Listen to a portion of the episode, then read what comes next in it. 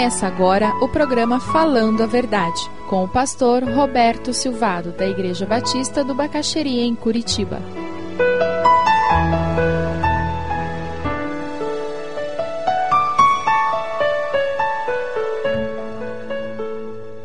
Abra sua Bíblia lá em Romanos 10. Eu queria que nós estivéssemos refletindo sobre uma das dimensões mais importantes dessa mordomia cristã, que é a mordomia da salvação recebida. Uma das coisas mais preciosas que existe na vida cristã é o quê?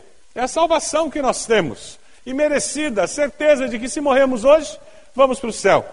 Como a nossa vida é frágil. Não é à toa que Tiago nos diz que ela é como uma neblina.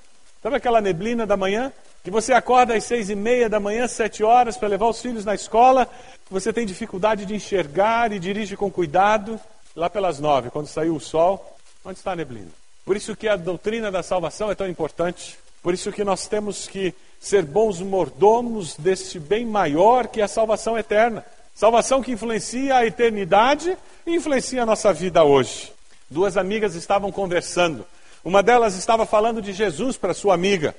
Enquanto ela conversava com aquela amiga sobre Jesus e sobre a decisão que ela um dia havia dito que tinha feito, aceitando Cristo como Salvador, ela disse: e daí, como anda essa, essa caminhada com Cristo? E aquela amiga reticente, porque de fato ela não estava seguindo muito a Cristo, de fato ela não, não havia demonstrado um compromisso com Jesus.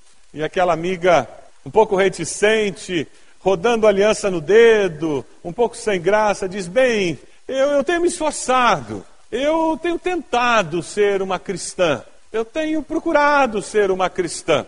A outra, mais do que depressa, responde perguntando: Ah, interessante, eu vejo que você tem uma aliança.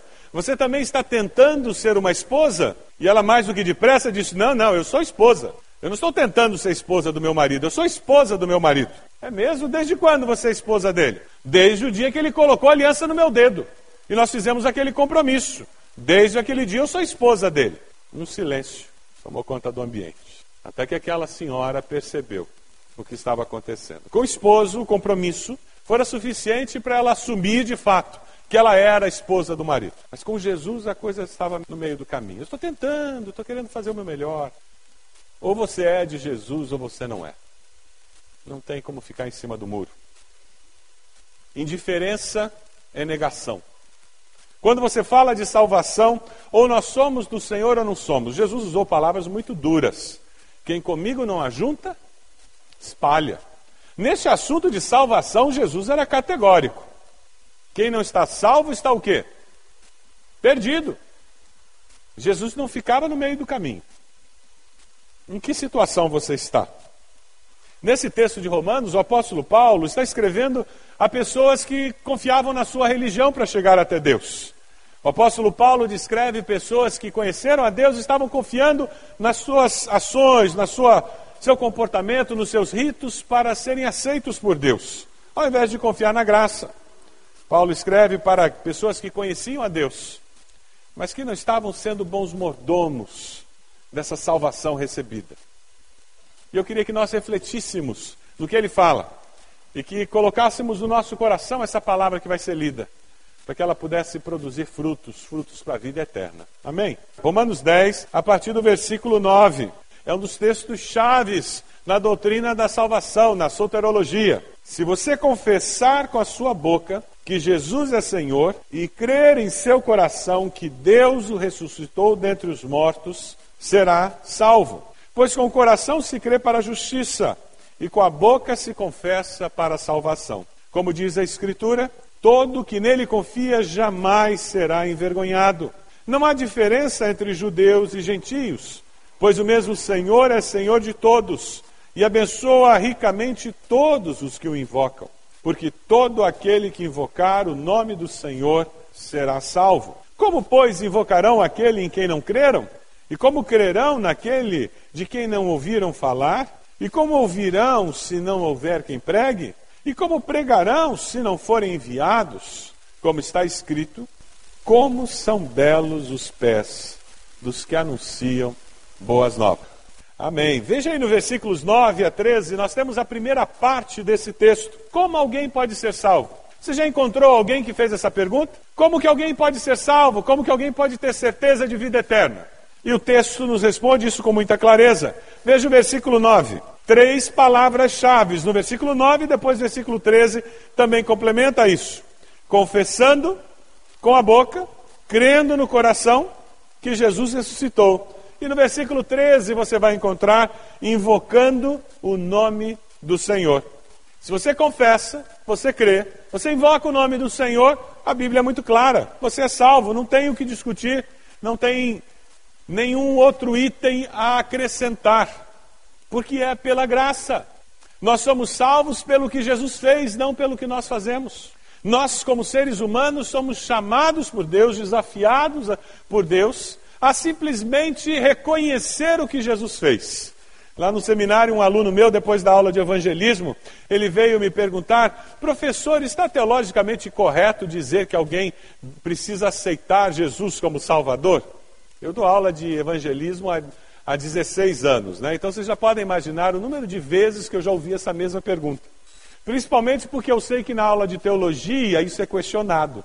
Então eu, eu virei para ele e disse: por que você está fazendo teologia? Ele, ele deu um sorriso e disse: é foi justamente a aula da semana passada. Estava sendo questionado que ninguém aceita Jesus. Ninguém aceita a salvação. E eu disse: é verdade. Nós usamos essa terminologia, mas teologicamente você não aceita Jesus. Você é aceito por Ele. Porque é misericórdia pura. Quem disse que eu, ser humano, pecador, tenho uma prerrogativa de aceitar ou não a Deus? O aceitar a Cristo como Salvador, na realidade, significa reconhecer que o que ele fez é suficiente. E eu falei com aquele aluno, eu disse: nós usamos essa terminologia de aceitar porque facilita a pessoa entender que agora a decisão está do lado dela. Eu reconheço ou não.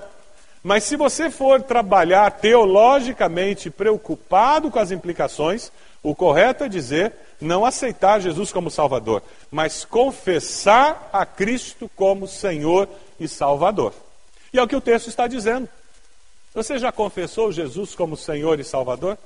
Porque se não confessou, você está a perigo. Se não confessou, você não vai ser salvo, porque é isso que salva. É confessar que o que ele fez é suficiente. Você verbaliza, e é interessante porque Deus trabalha nas duas dimensões. Você verbaliza exteriormente e interiormente você faz o quê? Você crê que Deus o levantou dos mortos. Você declara que Jesus é o Senhor. Veja o versículo 9, ele é muito claro. Se você confessar com a sua boca que Jesus Cristo é o Senhor. A fé cristã é uma fé pública, é uma fé comunitária. Não é possível seguir a Cristo em casa, não é possível seguir a Cristo só no meu interior. Isso é assunto meu com Deus. Quando você segue a Cristo, você o segue publicamente. Você o segue de tal forma que todos percebem que algo aconteceu. Sabe por quê? Porque o Cristo que ressuscitou, ele entra em sua vida e ele promove uma revolução. Amém? E ai daquele que não viveu revolução na sua vida ainda. Quando você se converte como adulto, essa revolução é mais perceptível. Quando você cresce dentro de um lar evangélico, essa revolução acontece no nível das intenções, das motivações, principalmente. Porque é muito fácil nós fazermos a coisa certa com a motivação errada, não é verdade? É muito fácil nós deixarmos de fazer a coisa errada com a motivação errada. E Deus quer que nós façamos o que é certo e deixemos de fazer o que é errado com a atitude correta, por gratidão, por amor a Deus, porque eu quero glorificar a Deus. Eu quero que as minhas obras brilhem diante dos homens de tal forma que eles digam: esse homem, essa mulher é de Deus. Não é isso que Jesus falou lá no Sermão do Monte? Essa é a motivação correta. Nós declaramos sim que Jesus Cristo é o Senhor, porque Ele vive. E o Cristo ressurreto, quando invade a nossa vida, ele promove uma revolução.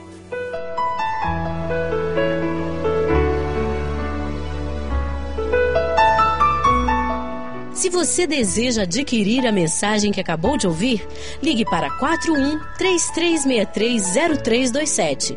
Mencione o título ou o dia da mensagem e envie um e-mail para vida@ibb.org.br.